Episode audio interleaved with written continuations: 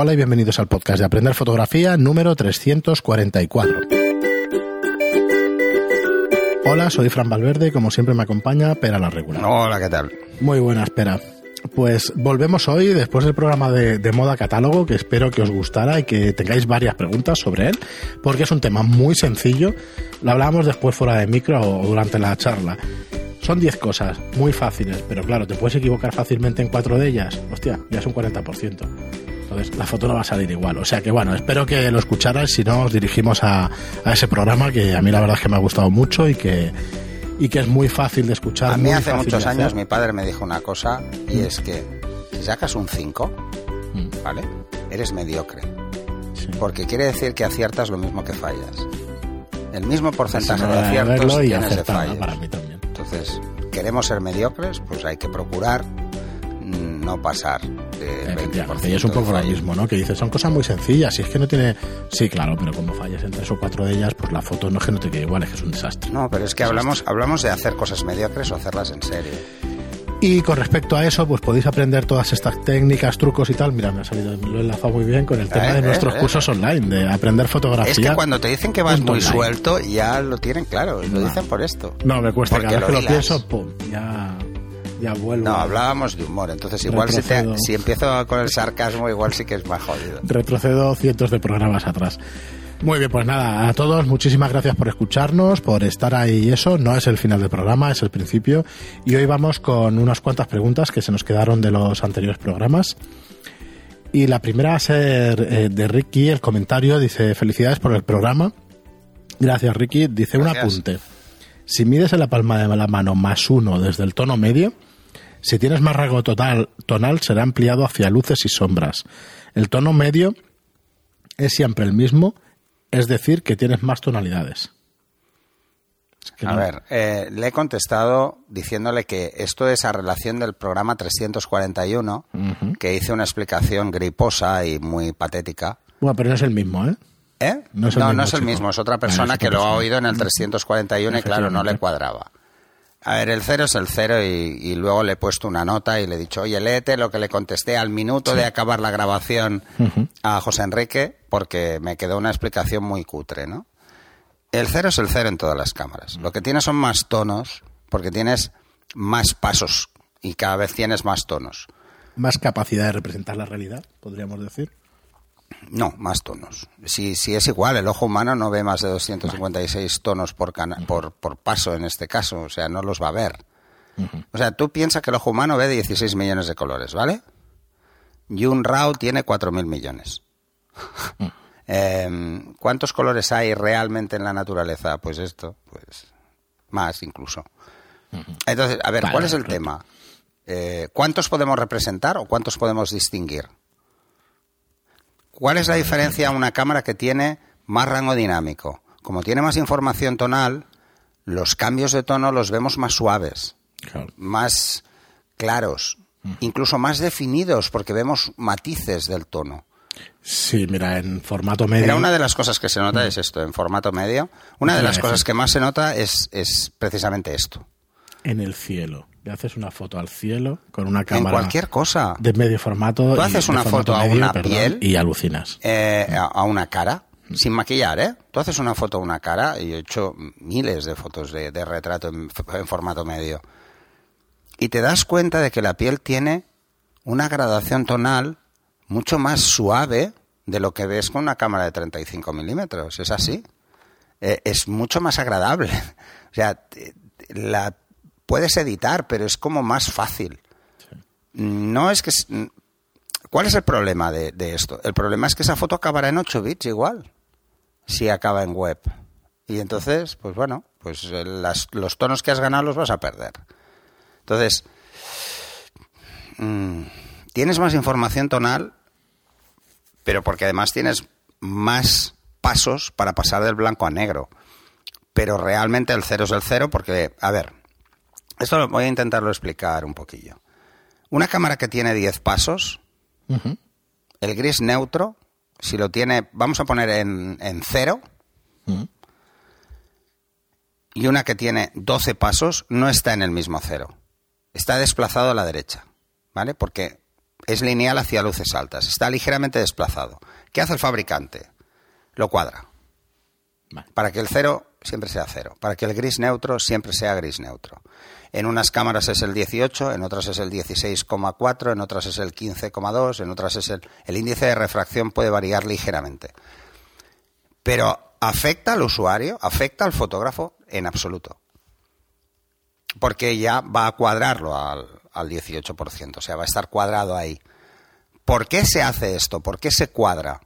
Porque si no, no se podrían usar fotómetros, porque los sistemas de medición de cada cámara serían totalmente diferentes en cada modelo, eh, por Una mil locura. cosas. Y luego por educación visual, porque el fotógrafo tiene una forma de, de medir las escenas o de calcular las escenas o cuánto se puede ir.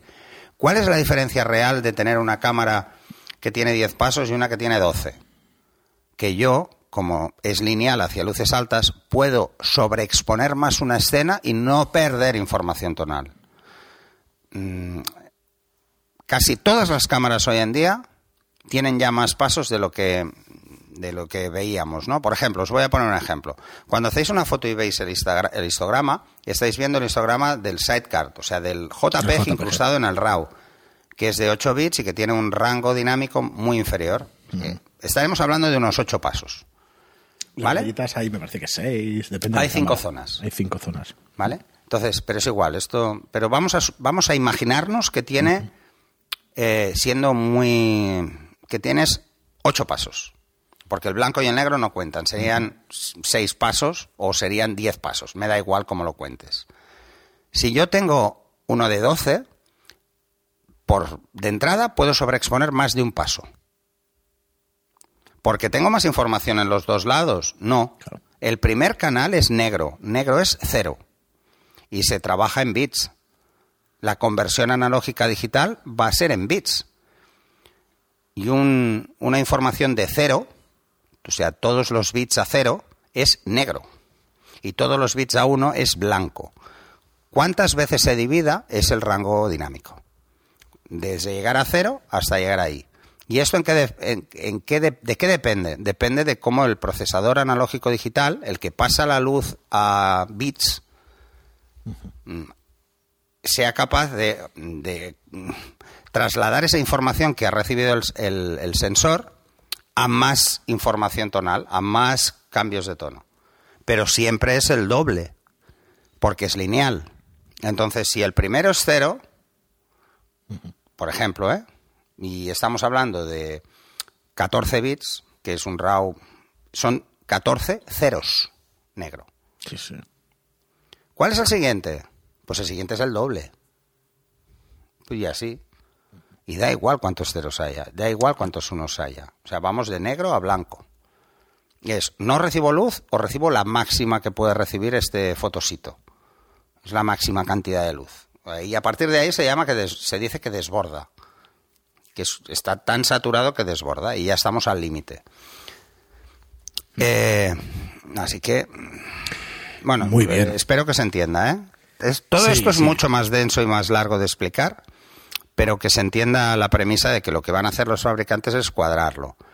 ¿Es lo mismo más uno en todas las cámaras? Es lo mismo. ¿Es lo mismo más dos? Es lo mismo. ¿Cuál es la diferencia? La diferencia es que una cámara la puedo llevar a más cuatro y no pierdo información, no pierdo, o sea, sigo teniendo información en luces altas con una que tiene más rango dinámico y con una que no. He quemado blancos, he quemado un canal, o sea, he quemado o un canal de RGB, lo he destrozado, el rojo casi siempre, o he perdido todo. fácil. Muy bien, pero pues nada, espero que quede, efectivamente, que quede claro, que yo creo que sí. Y Diego Fernando Melo, eh, un clásico, como digo siempre que, que se pasa por aquí. Gracias por comentar, Diego. Nos dice cordial saludo, como siempre, dando muchas gracias por tu información que nos comporten en el podcast. Son tremendos. Mil gracias. Nada, gracias a ti por escucharnos. Realmente soy fiel usuario del podcast. eh, el- en otros canales, las cuestiones de tiempo y con mi trabajo. Hace poco estuve en mi primer workshop como fotógrafo español con un fotógrafo español que se llama Paco Alacid. Y la cantidad de experiencia que me aportó es muchísima. Pero se les resuelven un montón, eh, se resuelven un montón de dudas, pero salen otras nuevas. Tal vez la duda que más me queda es cómo medir bien una escena. Pues has venido al sitio adecuado. No, a ver, en esto hay muchas escuelas. Dice, él midió la escena tomando un par de fotos. Desde una foto negra hasta cuando incluyó el flash, que era un Godox AD600B, cuadrando con la cantidad de luz y sombras con un modelo. Con una modelo. No entendí realmente la medición y tampoco entendí por qué no usar el fotómetro. Desde luego no estoy criticando, sino que, que no entendí del todo eh, y que no fue tan rápido que lo entendiera. Segunda duda, los parámetros de una full frame en estudio con un 85 milímetros son los mismos que en una PSC con un 50, porque en el perdón. los parámetros en un- de una Sí. full frame en estudio con un 85 son los mismos que con una PSC con un 50 A ver, milímetros. sigue, sigue. Dice, porque en el workshop mis fotos tenían como una nubosidad o especie de neblina y nunca tenían la el mismo enfoque. Me gustaría enviárselo para que los vieran. Y por ahora no pregunto más. Gracias por los comentarios, siempre atentos. Saludos especiales desde Tabio, Cundinamarca, Colombia. Se les aprecia mucho. Eh, Muchas gracias por los comentarios. Mándanos las fotos. Mándanos Diego. la foto. Pero, en primer lugar, si no entiendes cómo mide el fotógrafo, perdona, compañero, no lo has explicado. No te lo he explicado. Mm. Si necesita dos fotos para tener la medición, es que mide por prueba y error. Entonces depende mucho de su capacidad práctica, o sea, de cuántas veces lo haya hecho para que lo haga ágil. Hay gente que lo hace muy ágil esto. Esto del prueba y error lo hace tan rápido Que ya parece que... que parece que lo haga de entrada y no es verdad. Ha hecho una foto y ha corregido. Esto es muy clásico, por ejemplo, con el derecheo. En el derecheo, para hacer un derecheo correcto, como tú no sabes dónde está el límite de luces altas si no mides, porque o no entiendes qué es lo que hace la cámara, mejor dicho, porque si mides es que lo entiendes, lo que tienes que hacer es una foto de referencia para ver cuánto te has quedado a la derecha del histograma y llevarlo al límite. Eso es el derecheo, no es otra cosa. Esto lo hace muchísima gente, sobre todo de, de paisaje. Busca en la escena la luz más alta y sobreexpone sobre encima de esa y ya está. Y dice, uy, es que esto es blanco puro. Como no hay en la naturaleza salvo la luz directa del sol y no puedes medir el sol porque te quemarías los ojos, eh, pues ¿qué hacen? Pues cogen una nube y dicen, ah, pues yo estimo que esto está un paso por debajo del máximo. Pues pum, le meten un paso más. A esto se le llama derechear. Eh, si el fotógrafo no usa fotómetro y usa flash, solo puede ser por dos motivos. Una, porque se sepa la ley inversa de memoria, que no es difícil, porque si siempre trabajas con el mismo flash, eh, yo lo hago incluso cambiando de ventanas en el estudio, que la gente dice, pero ¿cómo lo haces? Digo, coño, pues lo he hecho mil veces. O sea, lo tengo en la cabeza, no hace Sí, claro, falta. sabes. Claro, o sea, mm, el fotómetro lo uso más en los cursos A mí me pasa también. y lo ¿no? uso el primer, eh, o sea, en, la primera me toma. Pongo ahí, luego- le pongo al 8 y ya está. Ya no, luego quiero bajar un tercio la luz y sé que si lo alejo un- nada, Nada, cuatro dedos ya está. Sí, ya está. Entonces, bueno, pues lo tengo claro. La mayoría de fotógrafos lo tenemos claro porque estamos trabajando con el mismo equipo cada día durante años, entonces al final pues lo tienes muy interiorizado. Pero si vas a un workshop y no te queda claro, yo la primera frase que digo en todos los workshops y los que habéis venido lo sabéis de sobra es eh, no hay pregunta tonta y respuesta imbécil. O sea, de mí no esperéis una respuesta imbécil, porque intento razonar todas las respuestas, pero más vale parecer tonto cinco segundos por preguntar que permanecer idiota toda la vida, por no hacerlo. O sea, preguntar, coño. Si no os queda claro, preguntar, es que para eso pagáis en un workshop, para preguntar y que os contesten. ¿Que la pregunta es muy compleja y no se puede contestar fácil? Pues igual teníais que haber ido a otro workshop primero. Es así de claro, ¿eh? No es lo mismo un workshop de moda que un workshop de iluminación. Si es de moda, vamos a hablar de fotografías de moda. Si es de iluminación, vamos a hablar de la luz. Punto. Sí. Y me da igual cómo se ponga la modelo. Y en mis talleres lo tengo claro. Y luego la segunda pregunta que nos Espera. hace. Sí. Entonces, si no te ha quedado claro es por uno de esos dos motivos, pero sobre todo, desde una visión crítica, si a un alumno mío no le queda claro algo, em, el problema es mío. O sea, es que yo lo explico mal. Entonces, eso sí que me jodería mucho. Entonces, eh, yo soy muy machacón en los workshops, ya lo sabe Fran, porque no soporto que nadie se quede con la duda de no haber entendido algo.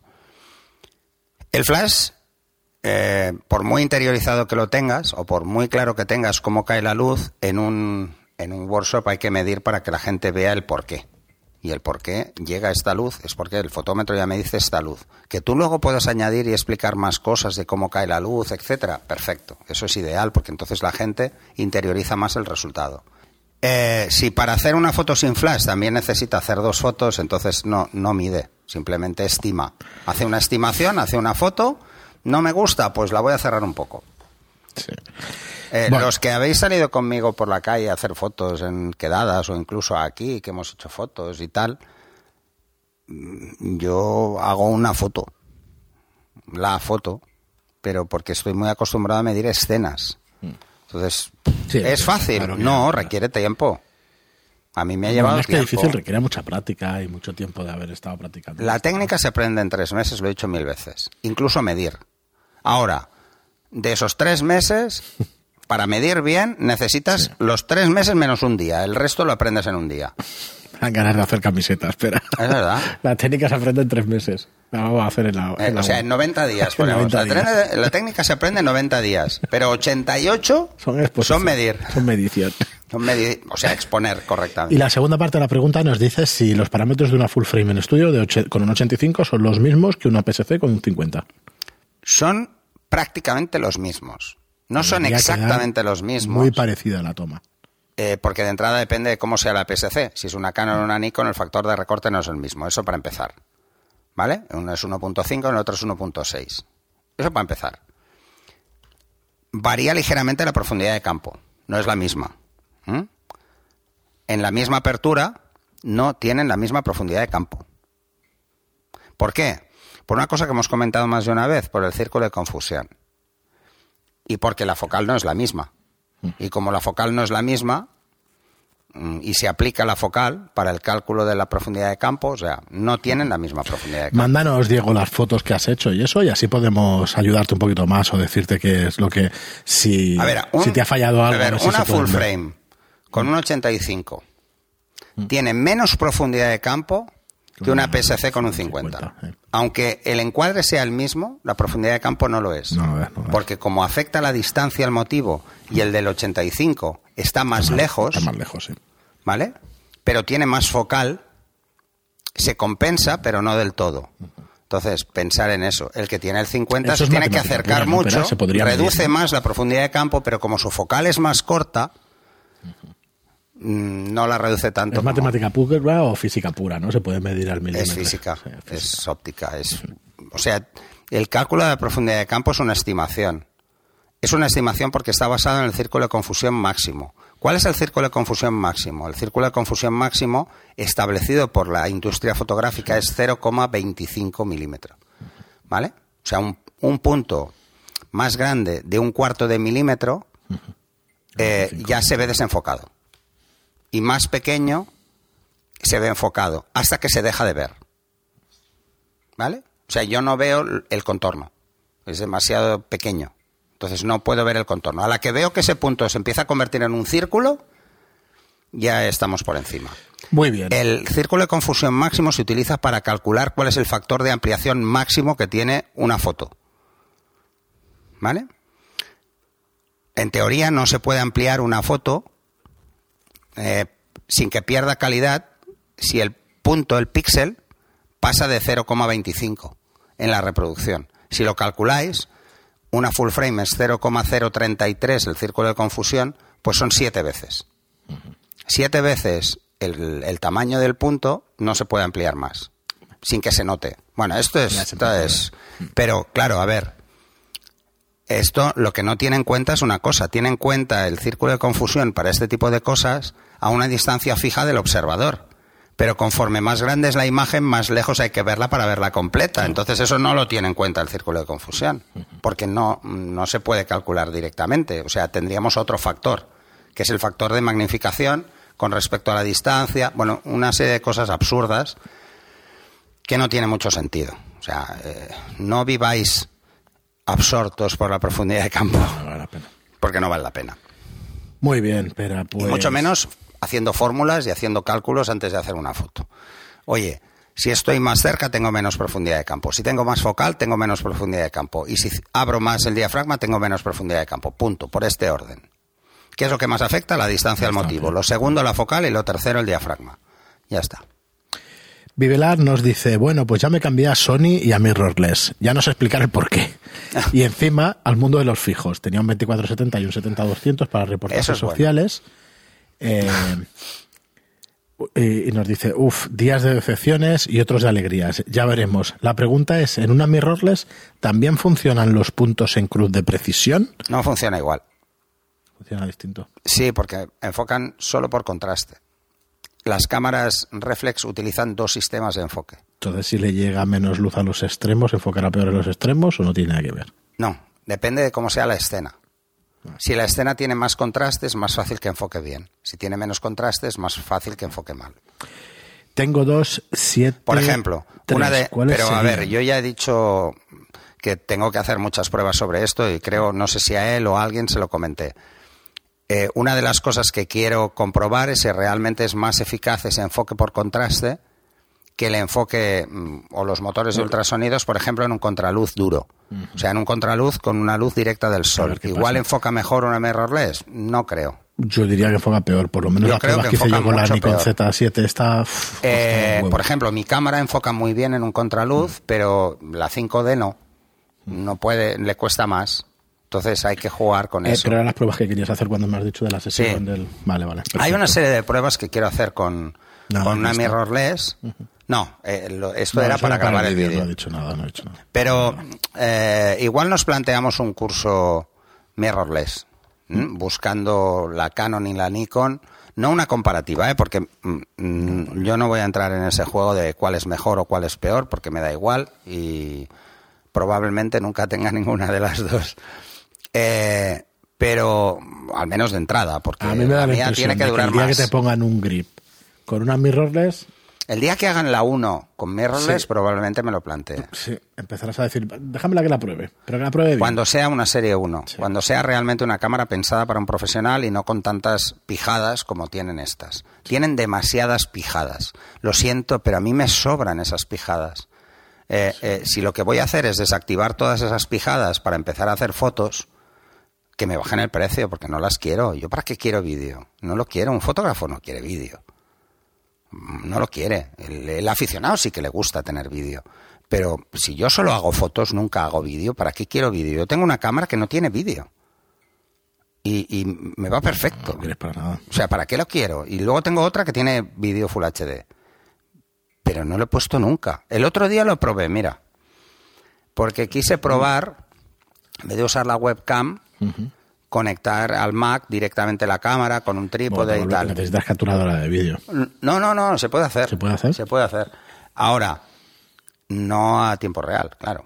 Sin capturadora no puedes a tiempo real. Claro. Tienes que grabar, luego pasar, luego, pero lo pasa directamente como vídeo.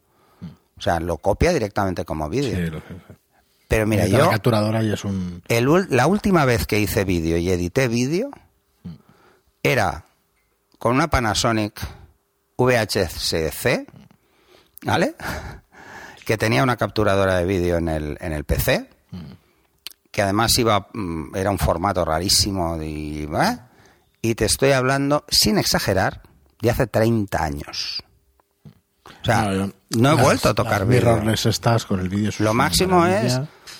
¿Qué hago yo en vídeo? Coger el ScreenFlow y cortar, cortar mis toses en los cursos. Poco más. Y seguro que se me cuela alguna. José T nos dice muy buenas, Fran y Pera, enhorabuena por vuestro trabajo. Me ha costado unos meses porque os conocí algo tarde. Me enganché a los podcasts y por fin me he puesto al día. Ahora también estoy suscrito a los cursos y aprendiendo más cada día. ¿Me vais Vamos- a permitir? Perdona, vamos a hacer una, una encuesta. ¿De qué?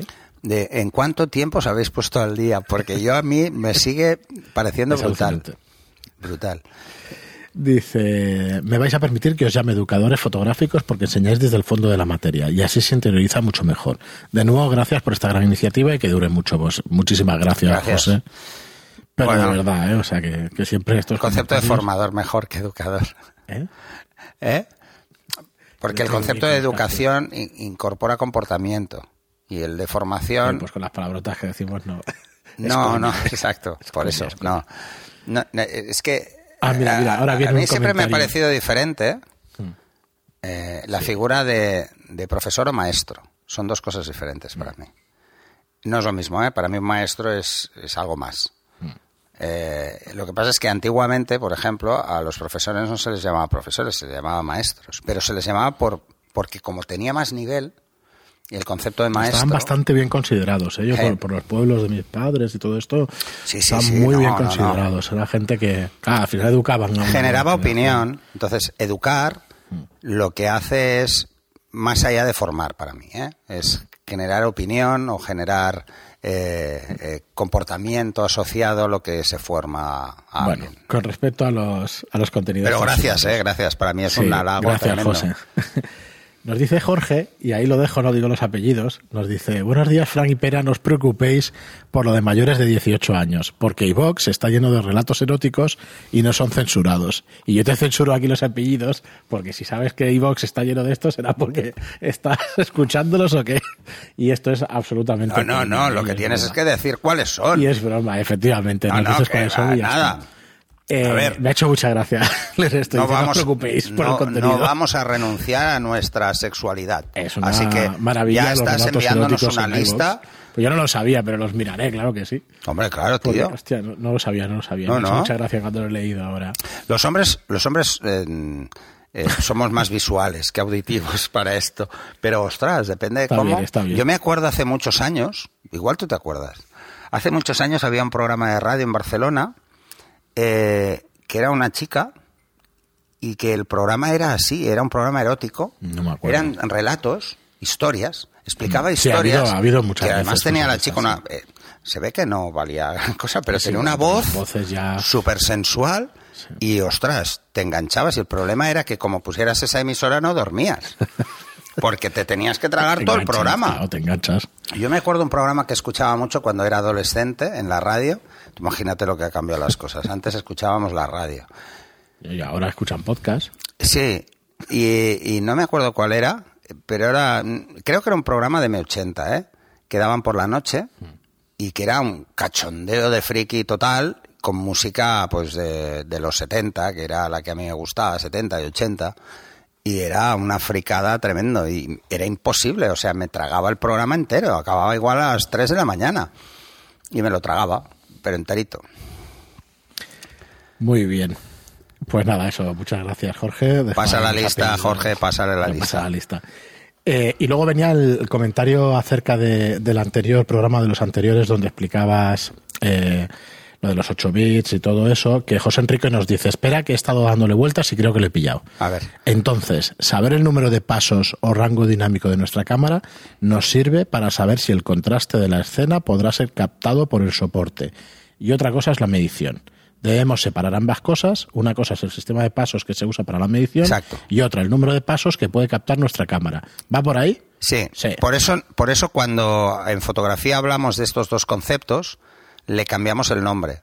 Hablamos de que la escena tiene contraste y que el sensor tiene rango dinámico. Sí, pero yo sabes que te insisto Los mucho dos en eso. son pasos. Claro. El contraste de una escena se mide en pasos, pero el contraste del rango dinámico, ¿eh? o sea, el- el- el- lo mismo en rango dinámico, también se mide en pasos. Y luego está, permíteme decirlo así, o, es eh, lo que es captar, de, lo que es capaz de, o sea, lo que capta tu cerebro. Lo difícil de esto es, es pensar que una cosa es el rango dinámico de la cámara, otra cosa es el contraste de la escena, otra cosa es el papel y otra cosa es lo que ve tu cerebro de lo que estás viendo de la escena. Bueno, porque no, nuestro cerebro ve el Sí. rango dinámico que, que tenga la escena, lo que no podemos Bueno, es darnos cuenta. Claro. Tú ves una escena que es un que contraluz decir, que y tú que- no eres capaz de saber cuántos pasos tiene. Porque tu cerebro no funciona igual. No funciona igual. Tú le das sentido a las cosas según Sí. además tu educación, tus, tus valores. Mil cosas, pero mil además cosas. es, eh, tú cuando ves una escena con un contraluz, Mm. eh, a ti no te afecta, pero en una cámara sí. Entonces, Claro. hay que diferenciar el rango dinámico del contraste, porque el contraste es la escena, lo que tiene la escena, la luz que llega a la escena y cómo llega, y otra muy diferente es el rango dinámico, que es lo que es capaz mi cámara de captar. Si mi cámara tiene más pasos que la escena, lo cogerá entero. O los mismos. ¿Vale? Si tiene más pasos el, contraste de la escena que el rango dinámico de, la cámara, tendré que perder algo, o luces o sombras, pero algo pierdo. Y otra cosa es cómo aplico esa situación a medir. La medición es por luz reflejada. Yo lo que, único que hago es medir cuánta luz refleja la escena, en su conjunto o en una zona en particular.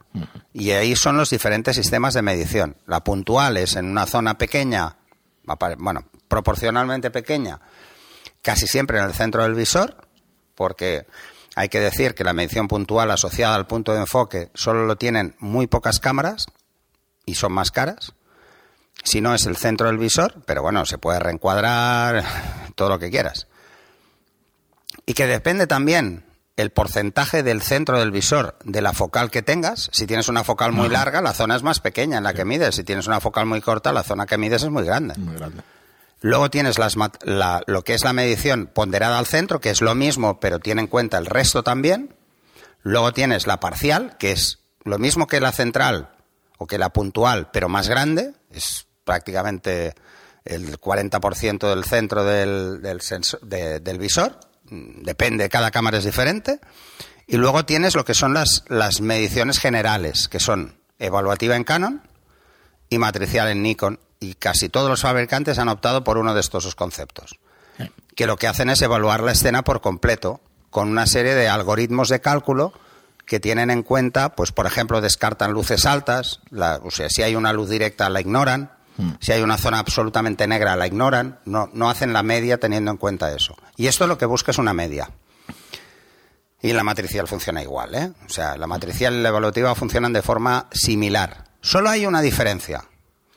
La matricial tiene eh, la matriz asociada de forma genérica y la evaluativa le da más peso a donde esté el punto de enfoque. Le da más peso. Tenga razón o no. O sea, que si enfocáis y reencuadráis, o sea, si medís y reencuadráis con evaluativa os equivocáis. ¿Vale? ¿Por qué? Porque si estáis en un programa automático cambiará, a no ser que bloqueéis la medición. A Eso se le llama bloqueo AE, ¿vale? Que es el asterisco. Así que el que tiene desasociado el enfoque con el asterisco pierde esa opción en un programa automático Es una de las razones por las que no te gusta o la principal. No, te no, me gusta porque el botón de asterisco es ideal para bloquear. Claro. Pero si lo pones ahí, en un plano horizontal no molesta, pero en un plano vertical el dedo te da en la frente. Entonces no te deja hacer un enfoque y reencuadre bueno. Muy bien, Pera, pues hasta aquí el programa de hoy. Muchísimas gracias por vuestras preguntas, que yo creo que cada vez son más interesantes. Son chulas. Por lo menos para, para nosotros. Espero que se entiendan las cosas que yo Al, al final tendré que prepararme respuestas, pero sigo haciendo lo mismo y es, yo no leo las preguntas Sí, sí, sí. nunca antes de un programa. Doy fe. De hecho, bueno, lo verán en, en cuanto nos alcance YouTube, los podcasts, al nivel que, Ah, que verán vayamos haciendo, los vamos mesa. a emitir. Vamos a emitir, nos vamos a grabar y sabes, nos vamos a poner ahí en el más, programa y lo vamos de a hecho hay grabar. veces que le digo a Frank que repita y es porque igual estoy viendo el Telegram Bueno, al mismo tiempo. no, cuando nos grabemos en vídeo no pasará eso, ya lo verás. Estaremos más. No, sí, sí. Pero bueno, ya lo veréis. Pero que sí no, que nos no tengo papeles. sabemos Antes me traía el portátil, ahora no me traigo ni el portátil. Bueno, además está un poco todo manga por hombro, como se dice, y lo recogeremos un poquito y se nos verá mejor. Mm. A ti se te va a ver fumando, ¿no? Sí. Probablemente. Es parte. Esto es como, ¿cómo se llamaba show, este, este andaluz, el, el cascabel? Joder, Al gato. fumaba yo ¿Cómo se llamaba el, este que entrevistaba siempre fumando? Ah, sí. ¿Cómo se no llamaba? me acuerdo quién dices, pero, o sea, no me acuerdo el nombre, pero ya sé quién dice. Sí, sí, sí, que salía, bueno, e- e- era de Canal Sur o... ¿Cómo se llamaba este El que hombre? hacía tantas pausas. Sí, sí, sí, sí, este, este, este. No me acuerdo de este hombre, ¿cómo se llamaba? Gracias, gracias. Pero que siempre estaba así con el cigarro. Muy bien, chicos. bueno, es pues, que somos, somos además, yo sobre todo de una generación que en televisión se fumaba Sí, claro. ya y fumaban sabíamos. todos. Yo Porque cada vez que pienso la, he visto gente fumar en aviones, digo, joder, no, la Milá, que es de la Liga Antitabaco ahora, ah, sí, fumaba, yo no me acuerdo. de sí, sí. Ah, fuma- claro, fumamos todos. Creo, eh, creo que fumaba. A ver si me está escuchando y me pega un rapapolvo, porque no se corta un pelo. Muy bien, pues muchísimas gracias, como os digo, siempre por estar ahí. Eh, muchas gracias por vuestros comentarios y por vuestros me gusta en iBox y vuestros cinco estrellas en iTunes porque, porque nos dan muchísima visibilidad. Así que nada, muchísimas gracias y hasta el próximo programa. Hasta el siguiente.